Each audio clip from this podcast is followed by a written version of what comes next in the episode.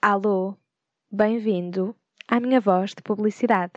E bem-vindo também ao Camadas, o podcast que eu criei no final de 2019, inspirada pela ideia de que ninguém é uma coisa só e convencida de que os meus amigos e as nossas conversas de café são tão ou mais interessantes do que qualquer alta definição. Os episódios saem à sexta-feira, com um convidado novo a cada duas semanas, para uma hora de conversa dividida em duas partes. Com o meu ego alimentado pelos episódios de quarentena que eu fui gravando sozinha, entretanto também lancei o que se diz, uma rubrica de maior liberdade para eu falar sobre o que me apetece, quando me apetece. Se chegaste a este cantinho da internet e simpatizaste com o conteúdo, eh, se te fez companhia, se te fez pensar ou se te foi útil de alguma forma, envia-me esse feedback através do Anchor, Apple Podcasts ou no Instagram, é de Camadas Podcast. Se achares que eu, Mariana, mereço um bocadinho mais, paga-me um café em www.buymeacoffee.com barra Camadas Podcast. Obrigada por estares desse lado, espero que gostes e até já!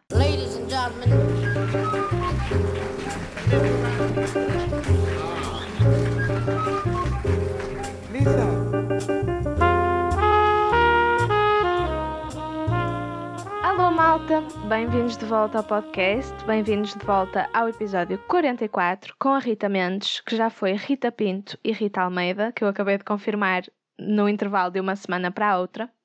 Espero que tenham gostado da primeira parte. Se ainda não ouviram, não faz sentido ouvir a segunda parte sem ouvir a primeira. Pelo menos, no mínimo dos mínimos, a introdução, para saberem com quem é que estamos a falar.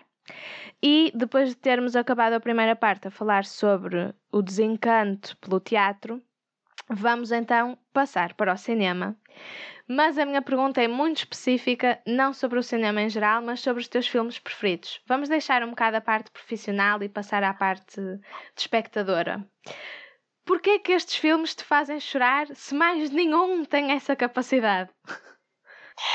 Olha, não sei, não sei responder a isso porque lá está, eu sou uma pessoa muito emotiva, eu choro muito, uh, mas por alguma razão a ver filmes e séries não puxa, sei lá, eu, eu fico triste a ver algumas cenas, mas, mas não choro, não, não, não puxa esse sentimento. Agora, com esses dois filmes, uh, o Peter Pan é um filme que eu vejo desde pequena. Eu sei as falas de cor, é, é muito intenso. Uh, e eu choro especificamente sempre na mesma parte, que é quando uh, uh, o Capitão Gancho e o Peter Pan estão a lutar e o Capitão Gancho está a dizer que, que a Wendy nunca o vai amar porque, ele, porque ela quer crescer e, e vai crescer e vai arranjar um marido e ele vai ficar para trás. E pronto, eu choro, eu choro toda, choro tudo e, e, é muito triste e, e eu acho que é uma história de amor muito triste. E choras mesmo já tendo visto mil vezes? Exatamente. Não, eu já choro por antecipação porque eu já sei o que é que vem aí. Então eu já estou a chorar e depois vem a cena eu choro mais. E com a MCM é exatamente igual. Eu também já vi o filme algumas vezes e choro sempre na mesma parte. Eu nunca vi esse filme, nem sei sobre o que é, portanto, se quiseres fazer uma mini sinopse. Então, basicamente, é, é um, é um pai que ele tem. Agora esqueci-me qual é a doença que ele tem. Mas é algo do género de autismo ou síndrome de Down não tem. Eu, eu, sei que ele tem a capacidade. Uh, o, o cérebro dele tem a capacidade de uma criança de 6 anos. Ok. E ele é deixado com a filha dele. Ele tem uma filha e a mãe abandona-o com a filha. E depois, quando a filha tem 6 anos, há todo um caso do tribunal porque eles querem tirar-lhe a filha porque a filha está a começar a ter mais capacidade que ele e ele já não tem nada para lhe oferecer. Pronto. E é isso, basicamente. E é muito triste, que é todo o processo. Eu já estou a chorar só com a sinopse, quase. Exatamente, é todo o processo de, do tribunal, de, de quererem tirar-lhe a filha e, e a filha começar a ficar chateada porque ela quer ficar com o pai e ela a perceber-se que não tem capacidade para criar a filha, percebes? Pronto, é muito triste. Mas mas acaba bem, mas pronto. E eu choro sempre numa parte do tribunal uh, em que ele está a defender-se e, e pronto, é, ele dá um discurso e é muito triste. E, o que é, e é por, por te terem conseguido fazer chorar que se tornaram os teus preferidos? Hum, não sei, acho, acho que não. Acho que não. Porque lá está, o Peter Pan eu vejo desde pequena, então foi uma coisa inconsciente, percebes? Uhum. Tornou-se o meu filme favorito porque era sempre o filme a que eu recorria.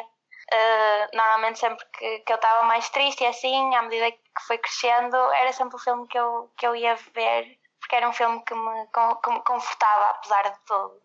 Ok. Uh, e o I Am Sam, eu não sei, eu acho que só o vi pela primeira vez e e adorei logo e, e foi tipo, uou, wow, eu senti uma coisa com este filme que, que nunca nenhum filme me tinha dado até agora. Uhum. Percebes?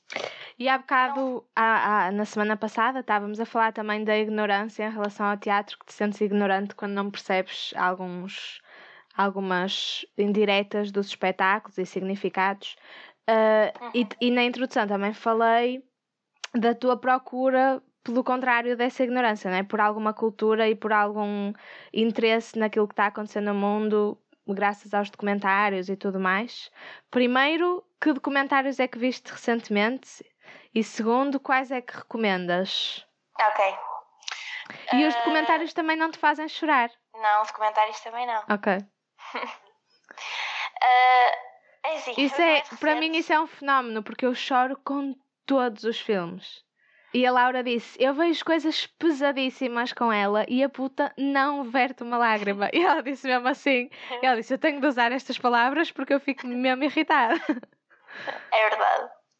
É verdade. Opa, não sei, não sei explicar. É um fenómeno realmente, porque, porque eu não sou nada de. Eu exteriorizo todas as minhas emoções, percebes? Então é estranho isso acontecer. Um, os últimos documentários. Na verdade, o último documentário que eu vi, eu tenho um problema muito grande, que é, eu tenho TikTok, e isso por si já é um problema muito grande. E, e, e às vezes aparecem vídeos de, de factos. Uh, por exemplo, no outro dia foi um TikTok de uma orca assassina na, naqueles parques de Sea World e Sea Life e não sei o quê, que matou uma, nadador, uma, uma treinadora. E, e depois nos comentários dizia, pessoal, há um documentário sobre isto na Netflix e eu vou automaticamente ver. Isto já me aconteceu para umas três vezes. Eu vejo uma coisa, depois vou aos comentários, há um documentário sobre isto e eu vou naquele momento ver o documentário. Então o último que eu vi foi um documentário sobre orcas assassinas na SeaWorld. Um, mas assim, que mais me marcaram. E deixa-me adivinhar, a culpa não é das orcas. Não, não, a culpa é das orcas. Quer dizer, é das orcas e nem, nem tanto porque elas ficam agressivas. Porque estão fechadas porque... ali no meio. Exatamente. Yeah. E porque são maltratadas e, e pronto. Por isso é e não é. Pronto, é aquela coisa. Mas os últimos que me marcaram mais foi o o And They See Us, acho que é assim que se chama. Uhum. Um, eu fiquei. eu fiquei mesmo de rastros depois de ver, depois de ver isso. E esse levou-me a um, a um que era sobre também um, pessoas que ficam na prisão injustamente durante muitos anos e as histórias deles e, e eles a falarem sobre isso mesmo. Uhum era uma coisa assim mais, mais real, mesmo a falar com as pessoas reais e etc. E também vi um que me, que me revoltou muito, que foi o do Epstein, mas não sei bem qual é o nome. E, e pronto, este último ano foi um ano muito de, de, descoberta. Acho que apesar de tudo, o facto de eu ter estado parada, agradeço por isso me ter acontecido, porque, porque foi um ano muito de crescimento pessoal e. Jeffrey Epstein Filthy Rich, é esse? É esse, é esse. Okay. É esse. Está no Netflix. E fez-me perceber muitas coisas, e, e acho que nessa questão da cultura é mais uma, uma questão de. Não tanto no mundo do teatro, porque porque não foi bem isso que eu estive a fazer no último ano, mas mais cultura sobre, sobre o mundo e sobre as coisas que estão a acontecer à nossa volta e, e tento procuro ser uma pessoa mais informada em relação, em relação aos assuntos. E esses foram os últimos que eu vi que mais me marcaram. uh, e, e, que me revoltaram ao mesmo tempo, porque às vezes eu fico mesmo, sério, eu não quero viver mais aqui, sabes? Eu uhum. acho que já uhum. toda a gente se relacionou um bocado com, com esse sentimento, principalmente quando. E, e, é quase. Eu agradeço por ser uma pessoa mais consciente e por estar a tentar ser uma pessoa mais consciente e por ver estas coisas, mas ao mesmo tempo eu penso realmente quem é ignorante é quem é feliz, porque porque uma pessoa, quanto mais ganha consciência destas coisas, mais revoltada fica e mais difícil é de, sei lá, de gostar de, do, do mundo em que vivemos e, e das coisas em geral. Yeah. E para desanuviar, que dramas da internet é que tiveram aí a acontecer recentemente? Já que estás a papar tudo. É assim, eu estou a par de tudo também por causa do TikTok, é que aquilo é, é, é, muito informativo, percebes? Uma coisa acontece e no segundo a seguir já toda a gente já fala sobre isso no TikTok. Ok. Então, um, mas em termos de fofocas, é assim, aqueles dramas que acontecem, por exemplo, agora, muitos youtubers que nós conhecíamos há muitos anos atrás e que ainda hoje são muito conhecidos, mas que lá está o YouTube agora já não é das plataformas mais usadas, digamos assim, talvez para música, mas não tanto para entretenimento. Um, muitos desses youtubers agora estão a ser desmascarados com, com grandes escândalos. Um, muitos desses escândalos são de, de abuso sexual. Um, e está tudo a vir à superfície agora, e isto também me faz sempre pensar como durante tantos anos as pessoas. É, eu tenho sempre aquela aquele medo de, de ter um ídolo, sabes? Uhum. Porque acho que as pessoas uh, depois também romantizam muito as pessoas que veem na internet, porque as pessoas mostram sempre aquela vida perfeita, as pessoas na internet mostram aquilo que querem mostrar, não é? E depois têm imensos seguidores e fãs leais, e depois acontecem estas coisas e as pessoas ficam chocadas e é quase tipo. Isto já não devia chocar, percebes? Porque eles, eles podem passar anos e anos a esconder o que são, porque eles mostram aquilo que querem. E pronto, os últimos escândalos que eu tenho visto são esses, de, de que muitas pessoas que eram muito adoradas na internet estão agora todas a ser desmascaradas pelos podres que andaram a fazer estes últimos anos. Que nem foi nada para desanuviar. Eu disse que ia ser para desanuviar, achar que me ias falar da Taylor Swift e do Joe Jonas. Não, mas se quiseres posso falar das Kardashians também. Por favor. Não, não, é, é pronto. Eu vi, eu vi o Keeping Up with the Kardashians por causa da minha melhor amiga na altura que ela viu e disse: Olha, tens que ver. E eu, pronto, ok. Uh, aquilo é comédia, é comédia. É, tipo, as pessoas levam aquilo a sério, mas não podem levar. Aquilo é um reality show, então muitas coisas são feitas, percebes? E tem piada, apesar de elas, ser, elas são muito problemáticas. Uh, e eu admito isso, elas são pessoas muito problemáticas. Um, e não, não são corretas em, muitas co em muita coisa. Lá está, são problemáticas não são corretas. Um, mas é engraçado, principalmente as primeiras temporadas. É comédia só. É engraçado. E o que é que te preocupa no mundo, agora fora dos documentários? O que é que te preocupa no mundo real, no presente? Uh, a coisa que, que mais me anda a irritar ultimamente é, é a cultura do cancelamento. Não sei se já ouviste falar. Já, claro. Eu também estou na internet. Pois. Exatamente. Uh, pá, tem-me irritado. Tem-me irritado muita coisa. Porque, porque, lá está, como eu estou a tentar educar-me, eu estou sempre com, com dúvidas em relação a tudo, porque, porque tenho umas pessoas que dizem umas coisas e outras que dizem outras, e uma pessoa acaba por nem saber bem o que é que é correto ou não. Mas irrita-me a cultura do cancelamento, porque eles às vezes lembram-se de cancelar pessoas de coisas que aconteceram há 10 anos atrás. E, e apesar de tudo, apesar das coisas serem sempre um problema, há 10 anos atrás não se dava o peso que se dá às coisas hoje em dia. Ou seja, muita gente fez merda há 10 anos atrás e disse merda há 10 anos atrás, percebes? E hoje as pessoas não são assim e não dizem essas coisas. E claro que as pessoas têm que se aperceber que estiveram erradas, mas cancelar uma pessoa por uma coisa que ela disse há 10 anos atrás, que já é uma coisa que ela não concorda e que agora sabe que é errado, pá, não, não tenho paciência para essas coisas, sabes? Uhum. Tipo, há tantas coisas a acontecer no mundo Porquê é que vamos estar a chatear um famoso qualquer por uma coisa qualquer que ele disse há 10 anos atrás que já não interessa a ninguém? pá, não sei. Parece-me que as pessoas às vezes são. As pessoas estão a ficar. Pá, é demasiado, sabes? É, é eu, eu, sinto que, que há, é, é, importante falar sobre os assuntos e, e as pessoas tomarem responsabilidade das coisas que fizeram, mas acho que há coisas que é demasiado.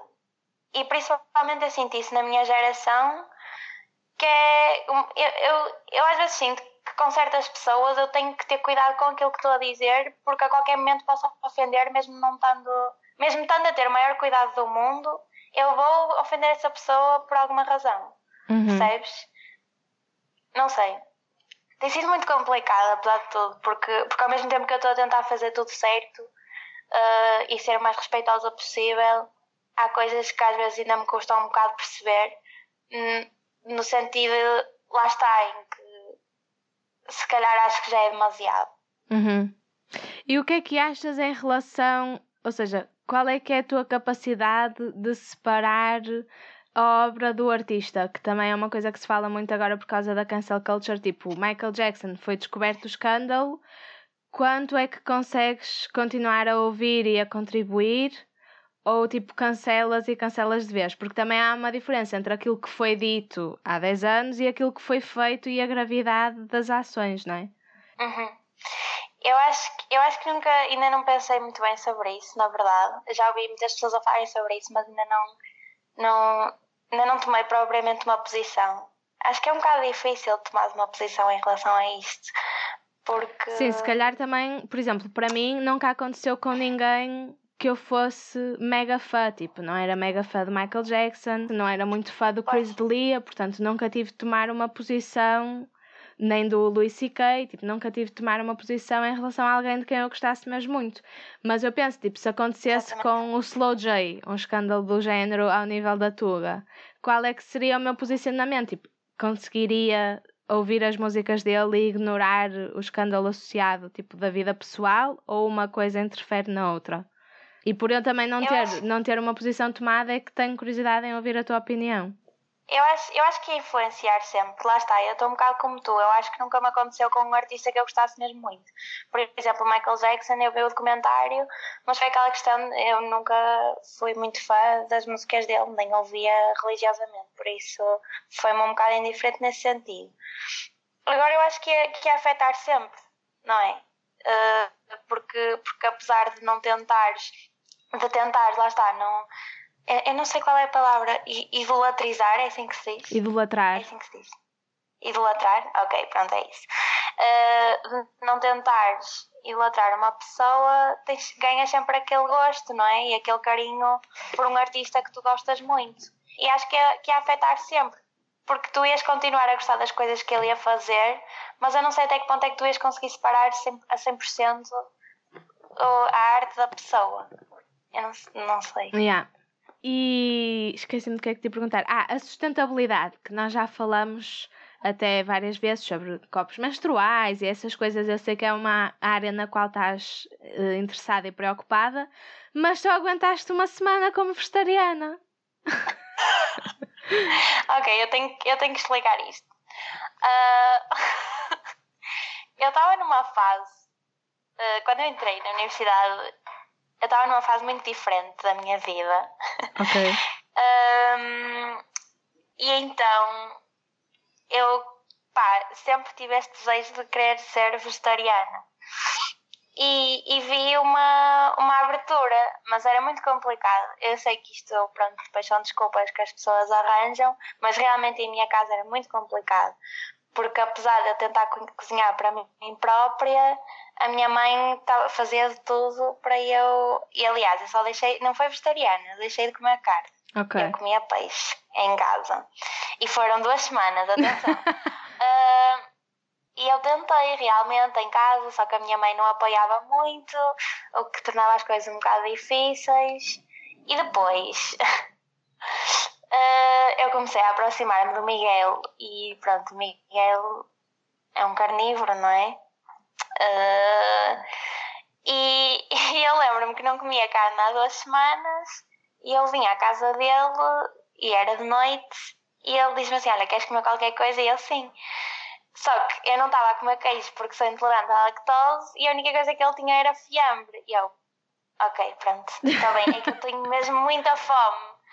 E, e, pronto, e foi aí que se quebrou e pronto, desisti até hoje. Mas é uma coisa que eu ainda quero muito fazer, uh, mas sinto que eu vou fazer quando, quando sair de casa.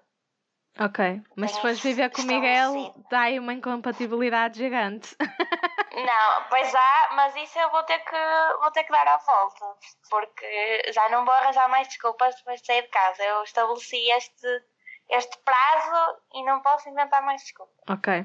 Então, depois do vegetarianismo, e por falares do Miguel precisamente, não sei se vai ser ele o pai dos teus filhos, quem sabe, mas eu quero saber porquê quatro filhos especificamente? Eu, eu, gosto sempre, eu gosto muito de crianças. E mais uma vez, desculpa, se dás os nomes das espécies aos nomes dos animais ou da banda, aqui vai ser tipo criança 1, criança 2, criança, não, ou não. ser humano 1. Eu tenho, eu tenho uma lista nas minhas notas de nomes. Claro que tens. Raparigas que eu gosto, obviamente. E não? quais é que são os quatro uh, preferidos? O top 4? Então, eu gosto para rapariga, gosto muito da Amélia. Amélia, eu tenho que ter uma Amélia. Ok. Obrigatoriamente. E Olivia. Ok. E para rapaz, eu gosto de Arthur, mas o Miguel diz que parece o nome do mecânico. um, e, e não sei bem, não sei bem o outro. Não... Para rapaz é mais complicado, assim. Já, temos, já temos um problema. Quatro filhos e só três é que têm nome. Ah, mas depois isso, isso resolve-se na altura. Não falta muito tempo também, não é? Yeah, mas porquê quatro? Um, porquê quatro? Porque, é assim, primeiro eu não gosto de números ímpares. Ok. Podiam ser dois. não, mas dois é pouco. É esse o raciocínio, percebes? Podia ser dois, mas dois é pouco porque eu quero mais. Quero, é, sei lá, não sei, eu imagino-me com uma família grande e os irmãos todos juntos, a darem-se bem e a serem muitos. E, e pronto, é por isso que eu li quatro. E porquê uma chinchila? É porque agora de repente eu imaginei a casa no campo, a família grande, os irmãos todos juntos e uma chinchila aleatoriamente lá no meio. Porque, porque no meu primeiro ano uh, eu, eu não estava a viver em Guimarães, então nós íamos de autocarro. E na, na central, uh, fora do shopping, existe uma loja de animais. E nós íamos à loja de animais passar tempo enquanto não vinha o autocarro. E eu descobri lá as chinchilas. E, e, e achei, primeiro, são lindíssimas, são perfeitas. Eu criei uma relação com aquela chinchila. Eu não sabia, tipo, como é que ver. se parecia uma chinchila. E eu fui pesquisar no Google antes de gravarmos para estar preparada para este episódio. E eu não é acho. Não, eu não acho que elas sejam particularmente queridas. Acho que são um bicho, até parece é um coelho. Mas elas têm muito pelo, são muito fofas. E depois eu fui à internet ver. Um, saber mais sobre as chinchilas, não é? Uhum. Eu vi que, que elas se não têm. Eu não sei se isto é verdade, mas foi o que eu vi. Que se elas não tiverem tipo carinho e companhia, por exemplo, se elas passarem muito tempo sozinhas, elas morrem de solidão. Ok. Isto como vai, estás a ver? Tipo, eu quero uma chinchila e dar-lhe todo o amor do mundo. Percebes? Mas isso aumenta a responsabilidade, porque se fores fazer uma digressão ou umas férias, chegas a casa e tens a tua chinchila morta de saudades, literalmente. Não, mas a chinchila vai comigo, obviamente. Quando eu decidir ter uma chinchila, ela vai comigo para todo lado. Ok. E elas são tipo domesticáveis? Dão-se bem, assim, em ambientes caseiros? Ah, eu acho que sim, a princípio, não sei. Uh essa parte não, não pesquisei muito, mas. mas a parte que importa. Exatamente, mas é que se eu souber que, que, são animais da vida selvagem, também não me sinto confortável em ter um em casa, não é? Diz aqui que a pelagem da chinchila é cerca de 30 vezes mais suave que o cabelo humano. Vês? E muito densa, com 20 mil pelos por centímetro quadrado. Os dados sobre as chinchilas que vocês precisavam e ninguém pediu. Olha, estamos no final. Alguma coisa que queiras dizer? Alguma coisa da introdução que queiras, tipo, limpar a tua imagem ou assim? Não sei, Gossip Girl? ah, isso foi uma fase no meu décimo ano que, pronto, eu dava-me com as raparigas populares uh, da minha escola e, e uma delas influenciou-me a ver Gossip Girl. Opa! Coisas, é um guilty pleasure, digamos assim. E Ana Malhoa? Uh, Ana Malhoa. Ana Malhoa é um pleasure um, assumido. Ana Malhoa é assumido e eu não tenho vergonha de dizer que gosto da Ana Malhoa. Uh, de onde é que surgiu? Foi uh, no secundário, lá está, a única amiga que eu levo até hoje do secundário, que é. que ainda hoje é, somos muito amigas. Um, ela gostava muito de, de, de, música popular portuguesa, mas assim, mais tipo na brincadeira, sabes? Tipo, ela sabia tudo e mais alguma coisa, e ela sempre foi uma pessoa muito mexida, não sei o quê, e cantava tudo. E ela um dia faz tipo um show da turbinada, tipo, ela canta a turbinada com toda uma performance e eu fiquei, eu preciso de saber fazer isto.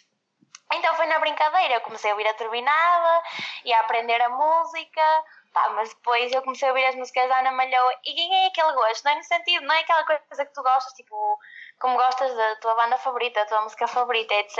É uma coisa mais na brincadeira, obviamente. Mas dentro da brincadeira é uma coisa que me dá gosto de ouvir, tipo, no sentido de estar a brincar e, e de estar a dançar as músicas e as letras são engraçadas e ela é um mulherão, a verdade é isso. Eu fui ver um concerto ao vivo dela. Vocês tiraram uma foto juntas? Tiramos uma foto, obviamente. Eu quero ver essa foto, eu preciso. Aliás, eh, eu fui com mais pessoas e depois eu cortei, eu fui tirar a foto mesmo ao lado dela, que era para depois poder cortar a foto e ser só eu e ela. Eu quero muito ver eh, isso. Eu depois mando. E, e, ela é muito, ela é muito simpática e é um melhorão, pá, não sei. Podes cantar a tua música preferida da Ana Malhoa, por favor? Só um bocadinho, oh, um refrão. Que é turbinada, ok. Não, não, não, mas a turbinada tem um. Começa assim. Não, eu nunca apoiaria a guerra. A guerra não é vencedora. Sou uma máquina sim. La máquina del festa. Sou eu! Let's go, let's go! Está turbinada, está toda turbinada. Uh, uh, está turbinada e não lhe falta nada. Uh, uh, está turbinada, está toda turbinada. Uh, uh, está turbinada. La máquina está quitada. Here we go! Melhor momento deste podcast em quase dois anos de existência. Acabei de elogiar. E eu vou cortar, isolar isto e usar como trailer no Spotify.